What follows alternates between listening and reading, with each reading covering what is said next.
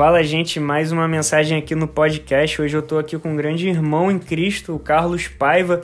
Vou deixar que ele se apresente antes de a gente iniciar esse bate-papo.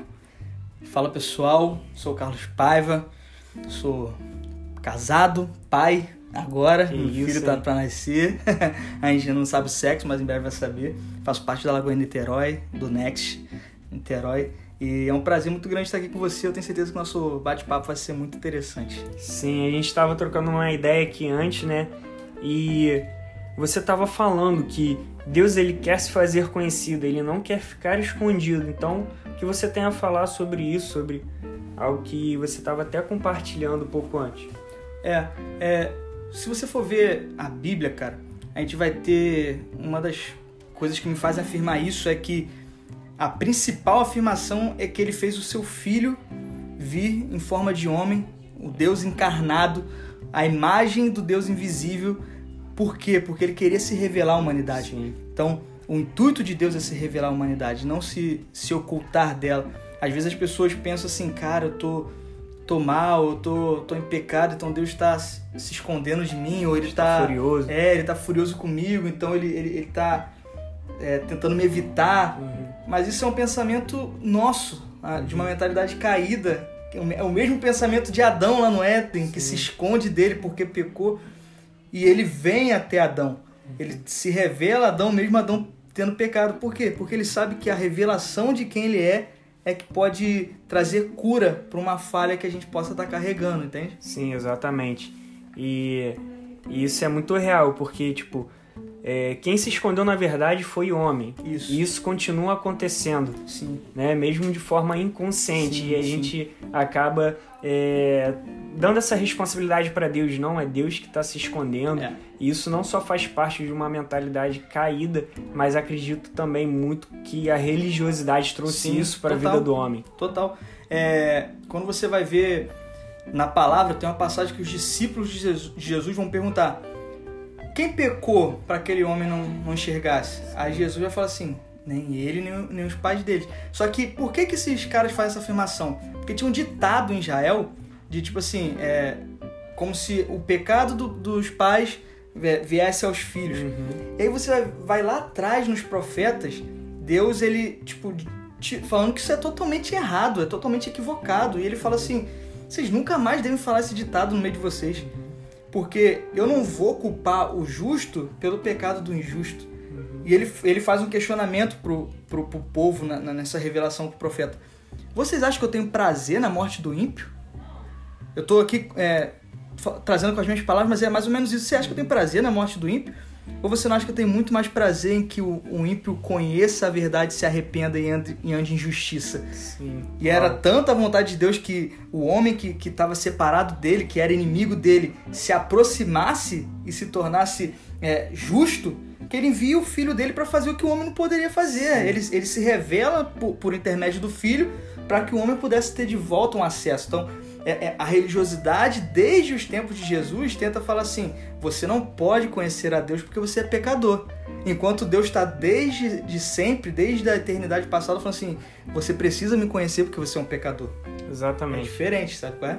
Sim, e eu creio muito, cara, que isso é tão poderoso que essa mensagem é uma prova disso para quem tá escutando. Sim. Isso é Deus se revelando agora para você que tá escutando, não importa onde você esteja, como você esteja se sentindo, isso é o cuidado de Deus por você. Total, cuidado total. Por quê, cara? Você vai ver Abacuque, vai ter uma profecia que vai falar que toda a terra se encherá do conhecimento da glória de Deus. Ó, amém. Toda a terra vai se encher do conhecimento da glória de Deus. Então Aleluia. ele vai se revelar por completo por toda a terra, toda a glória, como as águas cobrem o mar, o conhecimento de Deus vai, vai cobrir toda a terra. Então, mas em que contexto é essa profecia citada em Abacuque? É no meio de sentenças. Ele está falando ais. Ai daquele, ai daquele, porque toda a terra se encherá do conhecimento da glória de Deus. Por que, que ele fala isso? É porque existe uma esperança de não haver um ai na sua vida, de não haver uma consequência final que pode ser trágica, que é o que? O conhecimento de Deus. O amor de Deus é, é o único que pode trazer sentido para uma vida sem sentido. Por que, por que isso, cara? Porque O amor de Deus por nós é a única coisa capaz de preencher o vazio existencial que a gente carrega. As dúvidas que a gente carrega só tem como a gente conseguir tirar realmente através do conhecimento de Deus. E a gente não pode pensar que Deus é egoísta ao ponto de não querer liberar esse conhecimento pra gente. E ele tanto não foi que ele deu seu filho pregado no madeiro, mas também ressurreto, ou seja, a revelação de quem Deus era, um homem perfeito e sem pecado, mas também a revelação de um Deus que ama a humanidade a ponto de entregar o seu filho numa cruz para que todo aquele que nele crê não pereça, mas Sim. tenha vida eterna. O que, que o conhecimento de Deus gera? Não é morte se você está em pecado, é uma vida abundante para que o seu irmão. pecado seja perdoado. É diferente. Sim. Exatamente. Você falou algo aí, cara, que eu peguei que o amor de Deus é incondicional. Exato. Ou seja, não existe condição para Deus nos amar. Eu isso. tenho que fazer isso, eu tenho que fazer aquilo uhum. para ser amado por Deus. Não. Ele nos ama. Isso aí. E ponto. ponto. E ele vai nos aperfeiçoando até porque na se... medida que a gente vai conhecendo Sim. Deus, o caráter dele, o coração Isso. dele, a gente vai sendo aperfeiçoado. Até porque se não fosse incondicional, o cordeiro não estaria imolado desde antes da fundação do mundo. O que, que eu fiz para o cordeiro ter morrido desde antes da fundação do mundo para merecer que ele fosse morto desde antes da fundação do mundo? Sim. Eu não fiz nada. Não há mérito em mim.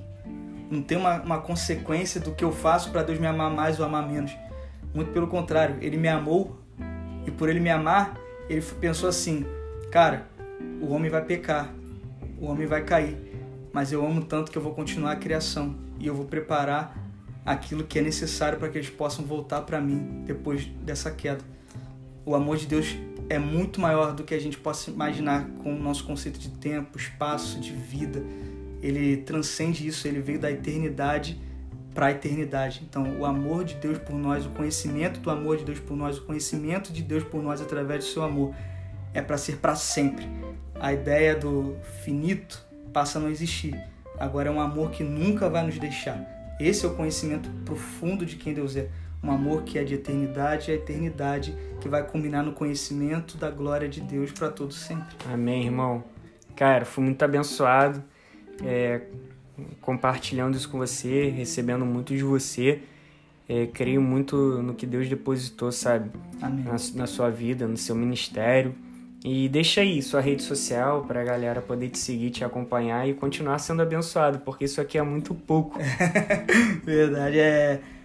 Ah, o Instagram é arroba é, carlospaiva.filho.